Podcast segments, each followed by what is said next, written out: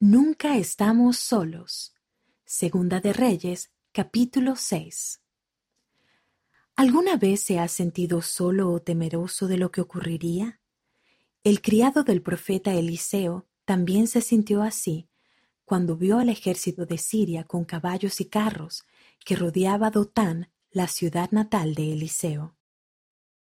Podría haber momentos en los que ustedes, como el criado, se encuentran luchando por ver cómo está actuando Dios en su vida, momentos en los que sientan que ustedes están siendo sitiados, cuando las pruebas de la vida terrenal los pongan de rodillas. Esperen y confíen en Dios y en su tiempo, porque pueden confiar en Él con todo su corazón.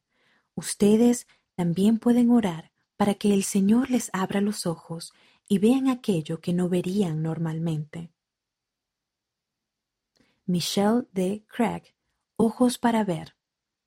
Liaona, noviembre de 2020, página 15. Con fe, Eliseo respondió, No tengas miedo, porque son más los que están con nosotros que los que están con ellos.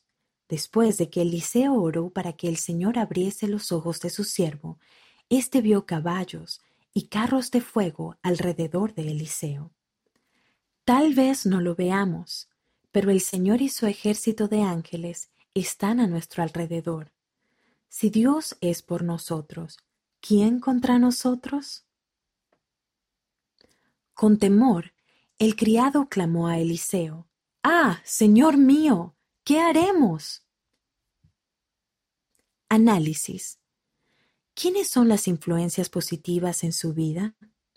¿Quién o qué lo ayuda cuando se siente solo?